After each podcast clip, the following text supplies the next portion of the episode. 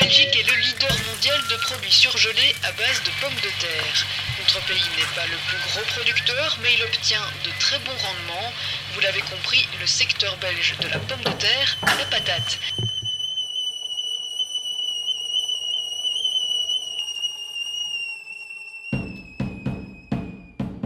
Des sorts. Se, les, La. Fi. Finance.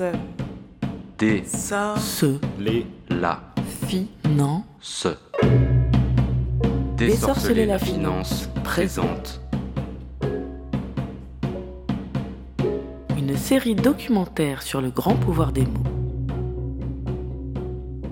Troisième épisode. L'alimentation.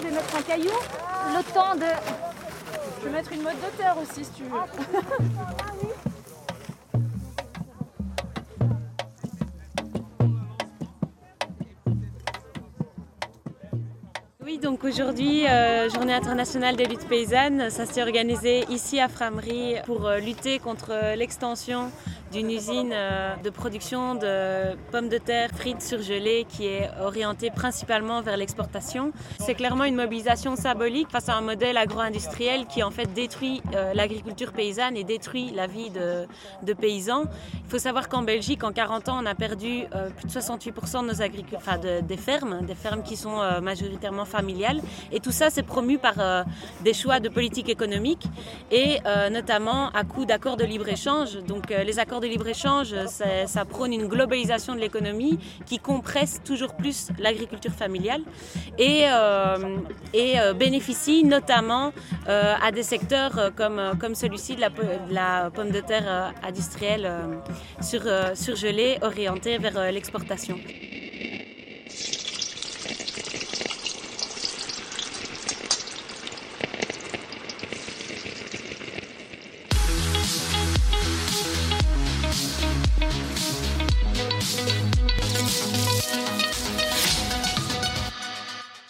Merci d'être là avec nous. Gérant Action euh, Invest for Food for Generation. Est-ce que vous avez le sentiment euh, de participer à la réussite de ce défi mondial positif pour, euh, pour la planète? Effectivement, alors il y a un défi alimentaire mondial. Il faudra nourrir 9,5 milliards d'habitants à l'horizon 2050, c'est considérable. Et en même temps, on a des contraintes croissantes sur des ressources clés comme les terres arables, comme l'eau, ou aussi des contraintes environnementales. On relève ce défi en investissant dans la chaîne de valeur alimentaire, de l'agriculture à l'eau jusqu'à la restauration en bout de chaîne. Dit du La- champ à l'assiette. voilà. Et avec une approche durable, on va exclure les plus mauvais comportements, mais aussi on va s'attacher à minimiser l'impact du fond. Notre rôle aussi, c'est d'être en, en relation avec des experts euh, sur différents domaines, ce qui est euh, banque d'affaires, banque d'investissement, pour voir un peu qu'est-ce qui va arriver sur le marché en termes de, de nouvelles, euh, de nouvelles opportunités. Donc, Une grosse levée de fonds aussi sur Agricool, qui est le- une, ferme moderne, urbaine, Voilà. locale.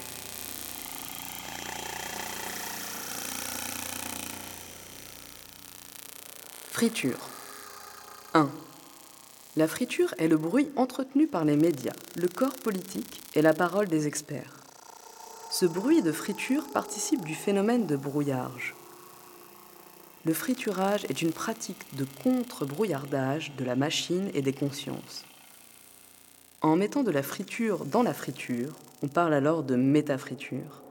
On parvient à éclaircir le regard populaire et à favoriser les expressions vernaculaires.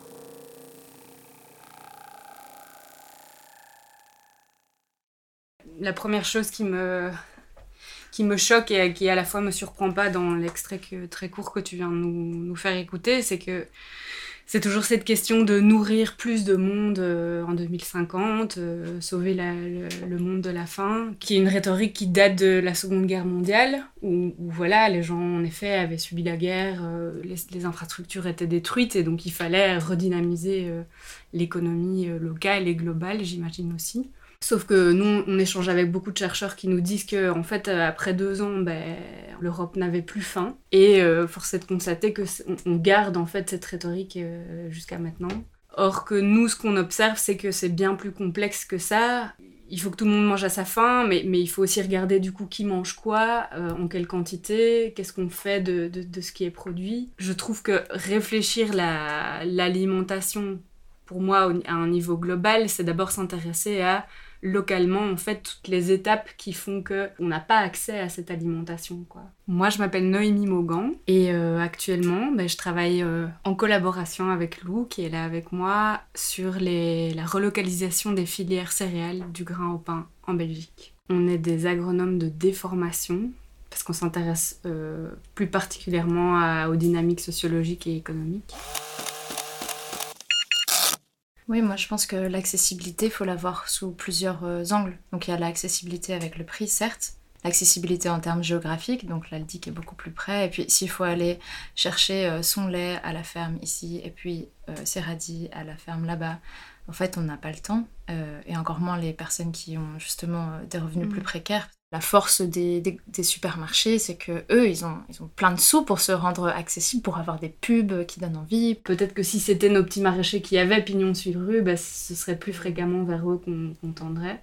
Via euh, des mécanismes de marché, parce que c'est vraiment du, direct. Il y a beaucoup de moments où les, légumes produits euh, en agroécologie, etc., sont pas forcément plus chers que ceux qu'on va trouver euh, dans les supermarchés. Parfois, ils vont s'aligner aussi, les petits maraîchers. Alors ça, c'est un effet pervers, c'est que là, les gens sont tendus parce qu'ils se disent, en fait, le kilo de pommes de terre, ça devrait coûter autant. Ou ça coûte autant chez Aldi ou chez Colruyt. toujours aux, aux petits producteurs, productrices de penser à tout ça. Comment se rendre accessible de telle et telle manière. En fait, euh, la précarité, elle est, des, elle est des, des deux côtés, du côté des mangeurs, mangeuses, mais aussi des producteurs, productrices. Nous sommes à Forêt avec les membres du collectif d'amis d'honneur No Javel, qui œuvre à la récupération et redistribution de denrées alimentaires végétariennes et bio.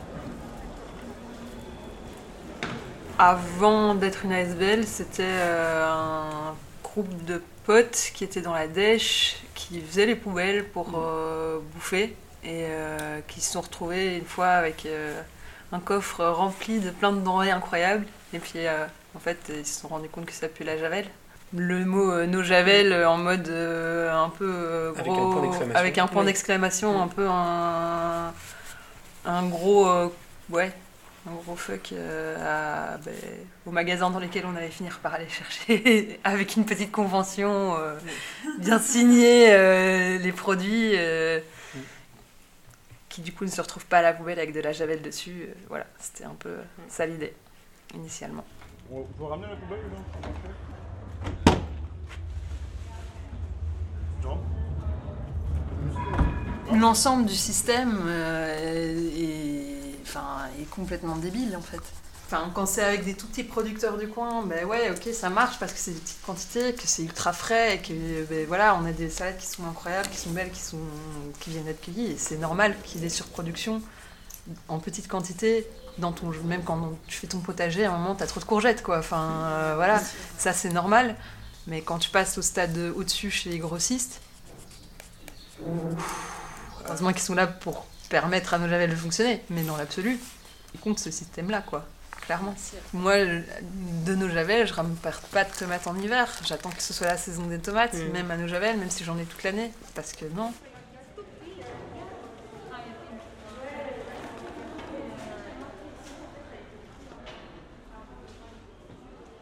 Le grossiste, il sert à aller capter toute la matière première, la rassembler à un endroit en gros, et ensuite la redistribuer. Donc en fait, il sert à rien.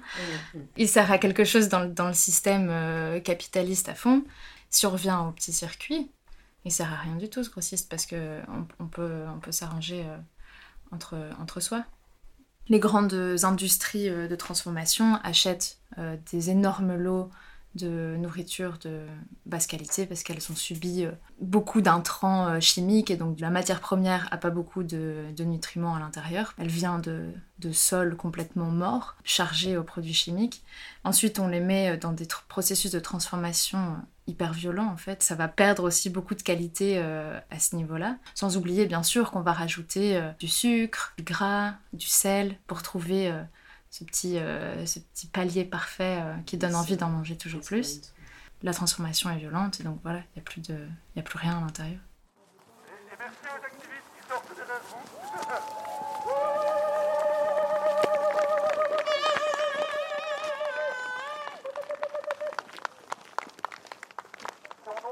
Alors dans les, dans les hangars à, à, pommes de terre, on a, dans les quatre hangars qu'on a derrière nous, 53 000 tonnes de pommes de terre qui viennent d'un peu partout dans la région. Hein, euh, elles viennent de l'Avenois, elles viennent euh, de, de, de, la région. L'Avenois, où il y a des collectifs qui se sont créés pour empêcher justement l'arrachage des terres.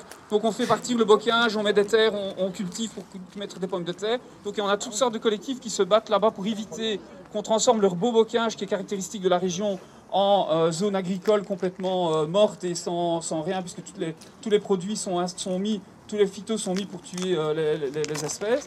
Donc on a 53 000 tonnes de pommes de terre qui étaient jusque-là maintenant euh, traitées au chlorprofane jusqu'en septembre. Euh, donc chlorprofane qui est un, herbicide et un insecticide puissant. Euh, et à, savoir qu'ici en face, on a une zone qui s'appelle la Malogne, c'est une zone de grand intérêt biologique. Avec les chauves-souris, c'est le deuxième site le plus important en Wallonie pour les chauves-souris. Et on avait un, des, stockages qui vraiment étaient néfastes pour cette, cette biodiversité locale. Donc on a ces pommes de terre. Ensuite, on a le congélateur à côté. Là, il y a 30 000 palettes de, frites qui sont mises. Donc, c'est des frites surgelées en sachet ou en conteneur. Donc, 30 000 palettes, c'est 30 000 tonnes de frites quasiment. Donc, c'est énorme. Euh, ce sont des frites qui ont été produites à Warneton. Donc, les pommes de terre d'ici sont parties à Ypres. À Ypres, elles sont conditionnées, elles sont venues, elles viennent ici. Et puis d'ici, elles retournent à Ypres et puis seulement expédiées dans 95, à l'exportation pour 95%. Donc ça veut vraiment dire que le bilan CO2 du sachet de frites du sachet de frites d'un kilo est déjà très lourd parce qu'il est allé, il, a déjà fait 400 km avant d'être euh, avant d'être vendu euh, par bateau ou par, euh, d'autres choses.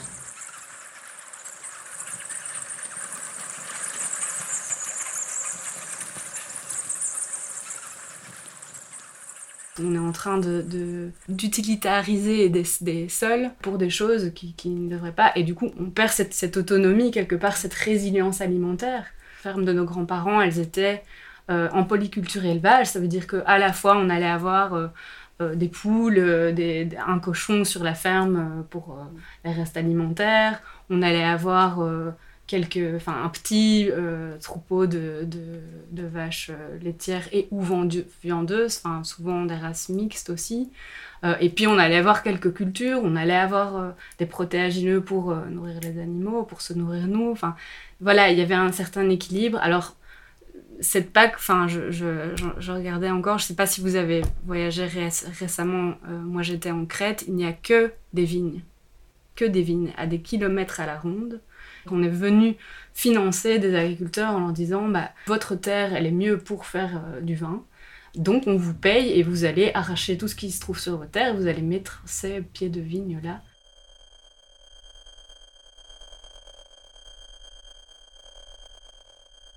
La PAC a aussi verrouillé tout un système euh, d'accès à la, diversité euh, cultivée avec des brevets, etc. Un espèce de mécanisme de, dépossession des agriculteurs de leur propre libre arbitre. Qu'est-ce que j'ai envie de produire? Comment je vois ma ferme dans 5 ans? On a des endettements sur plusieurs générations, donc les gens sont pieds poings liés, et puis toute la capacité de décision, elle a été reléguée à des structures malheureusement euh, étatiques euh, et maintenant privées de euh, sélection semencière. Il y a cette idée d'agrandissement, partie j'imagine à la base d'une intention de justement diminuer la pénibilité du travail et donc d'augmenter la part des machines quelque part et de l'énergie fossile dans le fait d'exploiter euh, ces terres agricoles. Et puis il y a cette idée de spécialisation, c'est-à-dire certaines, certaines zones vont fournir à, l'Europe globale uniquement de l'huile d'olive, uniquement euh, des tomates, puis nous, on va tout centraliser euh, en Europe et...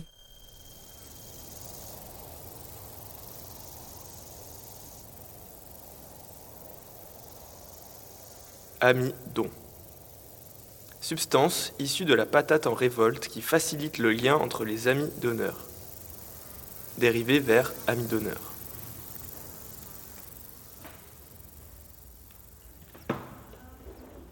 Permettre euh, de donner accès à, tout le monde à une, alimentation de qualité, euh, ouais, ça c'est une motivation quoi qu'il arrive en fait.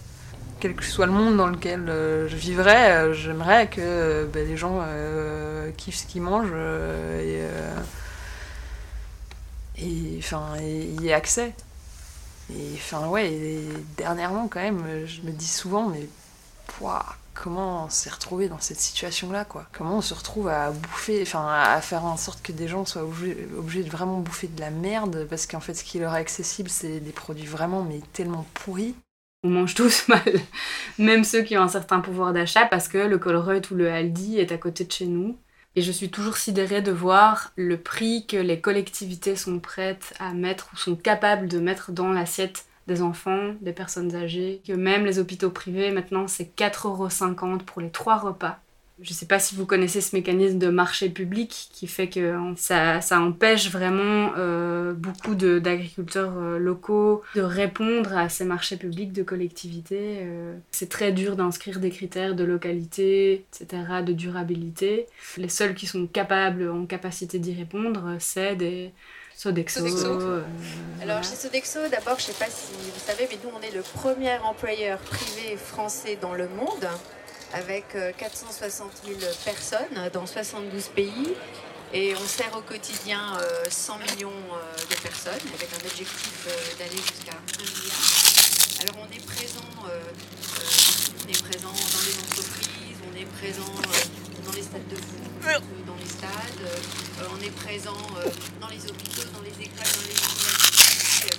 Et en fait, euh, on s'occupe des personnes du début de leur vie en fait jusqu'à la fin de leur vie. Et donc notre stratégie de développement, c'est déjà de tous les pays où nous sommes présents, c'est d'être à la fois dans les entreprises, mais aussi dans, dans, dans, le monde de la santé, dans le monde de l'éducation. La nourriture, maintenant, on la considère comme euh, sujet à spéculation. Se dire, bah tiens, l'année prochaine, euh, quelle va être la récolte? On va parier là-dessus quand on est des gros actionnaires. Vaut mieux acheter euh, en très grosse quantité très loin plutôt qu'en petite quantité et de qualité à côté de chez nous. La nourriture, c'est pas c'est pas des objets comme les autres, quoi. Tout le monde en a besoin. Et donc, on revient aux agriculteurs et agricultrices qui n'ont plus leur mot à dire parce que, justement, bah, il faut quand même vendre cette récolte-là, sinon elle reste sur les bras.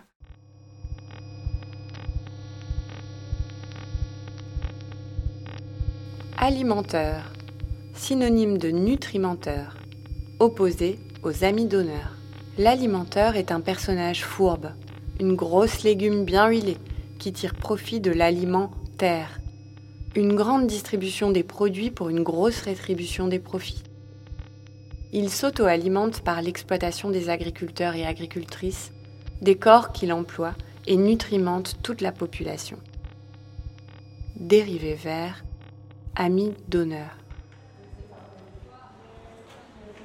Euh, bah, Il y a déjà le bio, parce que c'est devenu un truc complètement vidé de ce que ça voulait dire et ce que ça défendait. La, question du bio, c'est un problème pour nos Javel, parce que c'est un critère de qualité qu'on s'était donné bah voilà, comment, comment, on va, euh, comment on sélectionne euh, les produits qu'on veut redistribuer euh bah, Finalement, c'est pas le bio en fait, c'est la qualité de ce qu'on récupère. Et c'est pour ça aussi que de bosser avec des grossistes, bah, ça pose question. Pour moi, le bio, c'est un critère de, de marché. Ce qu'ils ont fait, c'est qu'ils ont pris le plus petit dénominateur commun de tout, tout ça. Tes semences vont être labellisées bio, ton sol va être certifié bio, mais tu vas continuer avec du labour, de la monoculture. Et il faut vraiment être très euh, attentif à savoir quelles pratiques concrètes sont, se trouvent derrière, pour nous en tout cas. Mais pour ça, il n'y a pas de secret. Et en fait, on voit que les labels les plus exigeants, quelque part, impliquent aussi des dimensions sociales, économiques, rémunération du travailleur. Euh, donc le respect du sol fait partie des techniques, mais que, voilà.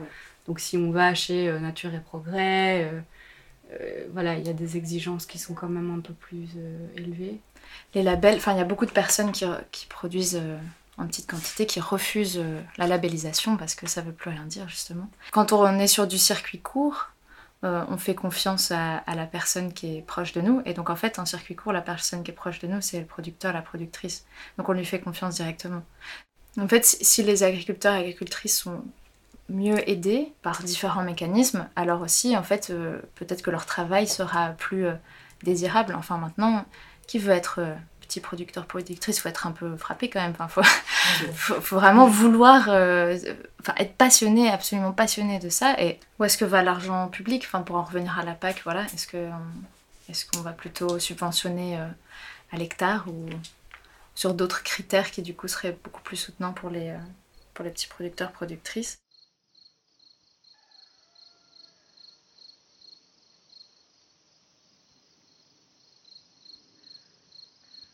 Quand tu as une boulangère qui te dit que elle veut travailler avec ces blés-là, ces variétés anciennes, parce que c'est des blés qui ont une âme.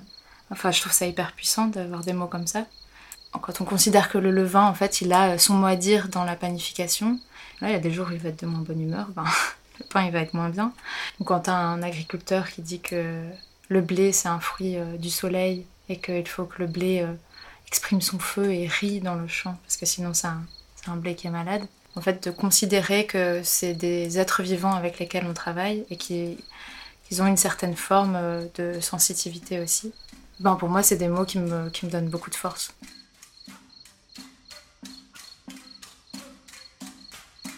Changer les mots aussi est hyper, euh, hyper important. Je pense qu'en changeant le vocabulaire, on change les imaginaires et alors on ouvre beaucoup de portes, quoi.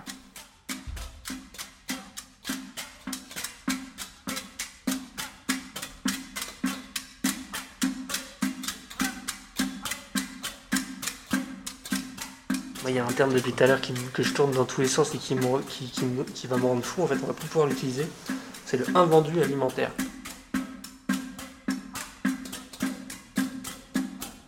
Et on ne parlera pas ici de ceux qui récupèrent les invendus alimentaires et qui les vendent.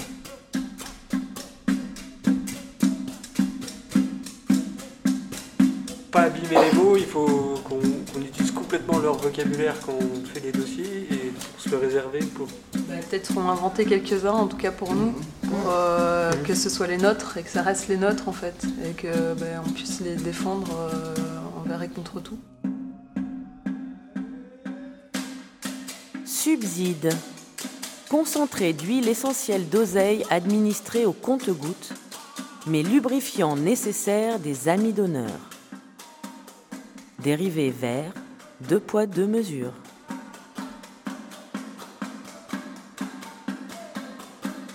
Du moment où on a commencé à devoir rendre euh, des appels à projets à des instances très très bien ancrées dans le système et donc parler avec un langage qu'ils comprennent, on a commencé à complètement l'utiliser dans notre quotidien alors qu'avant je pense que ce n'était pas le cas.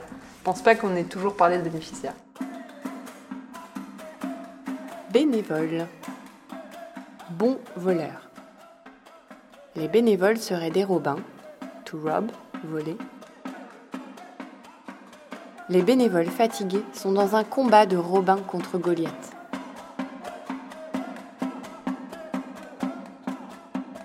C'est une déconstruction en tant qu'ingénieur agronome. Moi, j'ai été formée dans une école euh, avec un parcours classique. On, approche le vivant d'une manière très très rationnelle. Et, un très bon exemple, je trouve, vous l'avez peut-être déjà entendu, c'est, euh, moi j'essaye en tout cas de le bannir de mon vocabulaire, c'est le mot exploitation. Dis ce que ça veut dire. Ça veut dire qu'on va vraiment aller sortir et presser le jus de tout ce qu'il y a là, euh, voilà.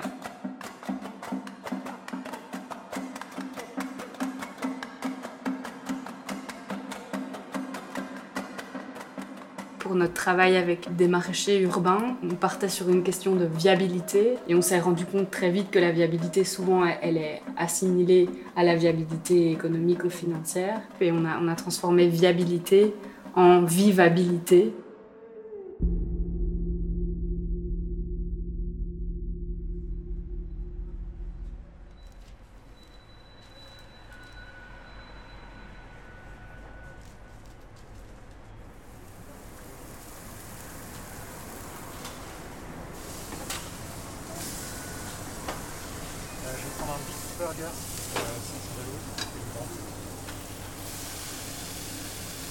Je coupe la patate. Hein, pour mettre à cuire la première fois.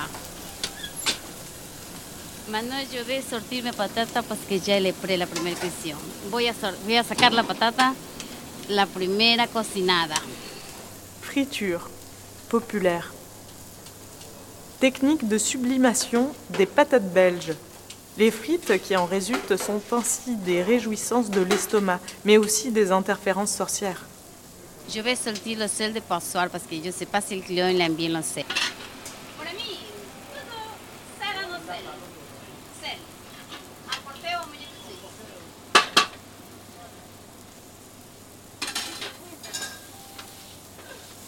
Maintenant, les frites del cliente son déjà prêts.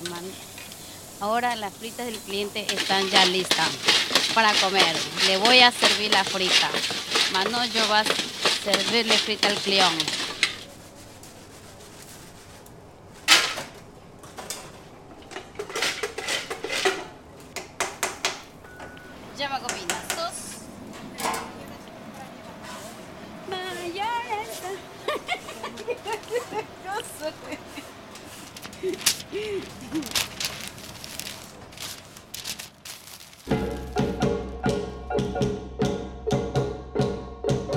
C'était le troisième épisode du glossaire de la finance et de la sorcellerie, réalisé collectivement par le laboratoire sauvage désorceler la finance.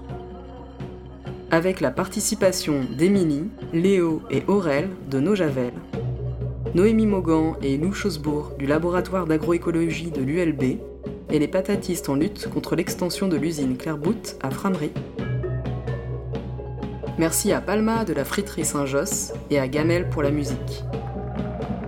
Avec le soutien du FACR, le Fonds d'aide à la création radiophonique de la Fédération Wallonie-Bruxelles, avec l'aide de la Fondation Mycelium et en coproduction avec l'ACSR, dont on remercie toute l'équipe.